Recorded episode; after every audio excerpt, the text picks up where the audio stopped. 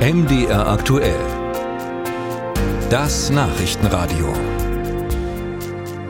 Es ist paradox. Während Deutschland die Windkraft kräftig ausbauen will, macht der Getriebehersteller Eickhoff Windpower im sächsischen Klipphausen dicht.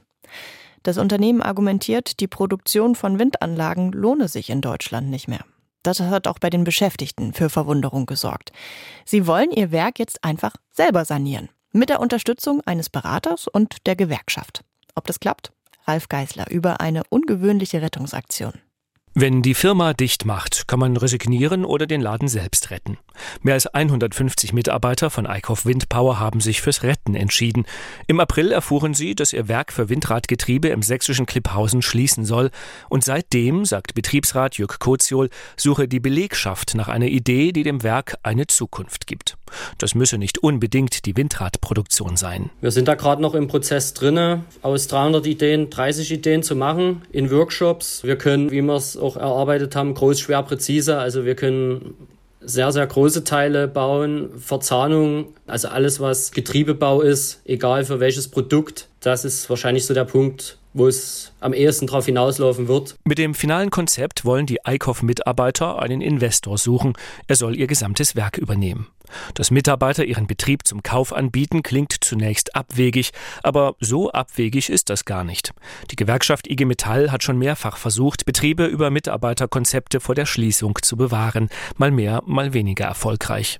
Im Bezirk Dresden-Meißen sei es nun das erste Mal, sagt Gewerkschaftssekretär Stefan Ehli. Den Versuch grundsätzlich zu starten, das war die Überzeugung, müssen wir machen, weil es völlig irrsinnig ist, so einen Betrieb einfach fallen zu lassen und zu sagen, dann wird halt der Schlüssel rumgedreht, die werden schon alle Arbeitsplätze finden. Das war überhaupt gar keine Option. Eli betont, der noch Eigentümer unterstütze das Vorhaben. Er habe Personal für Workshops freigestellt. Außerdem könne er viel sparen, wenn sich ein Investor findet, denn eine Betriebsschließung koste Abfindungen. Es finden Interessenausgleich Sozialplanverhandlungen statt, die sind auch schon abgeschlossen.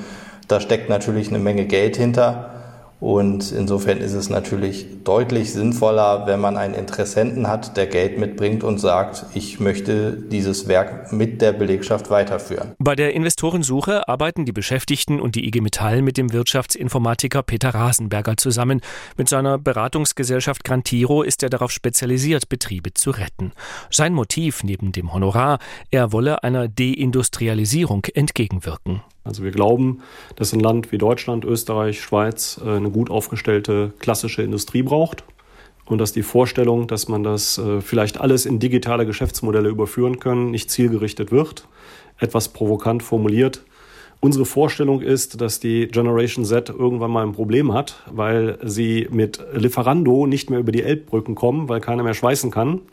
Und dann verhungert man irgendwann im Homeoffice. Rasenberger betont, Eickhoff Windpower habe alles, was ein Industriebetrieb braucht. Eine klimatisierte Werkhalle, moderne Maschinen und motivierte Mitarbeiter.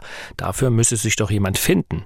Betriebsrat Kurzjol resümiert. Wir sind natürlich sehr optimistisch, sonst hätten wir den Prozess nicht gestartet. Ende des Jahres wird feststehen, ob das Werk überlebt, ob die Mitarbeiter schaffen, was ihr Eigentümer für unmöglich hielt, den Erhalt einer Industrieproduktion im sächsischen Klipphausen. Musik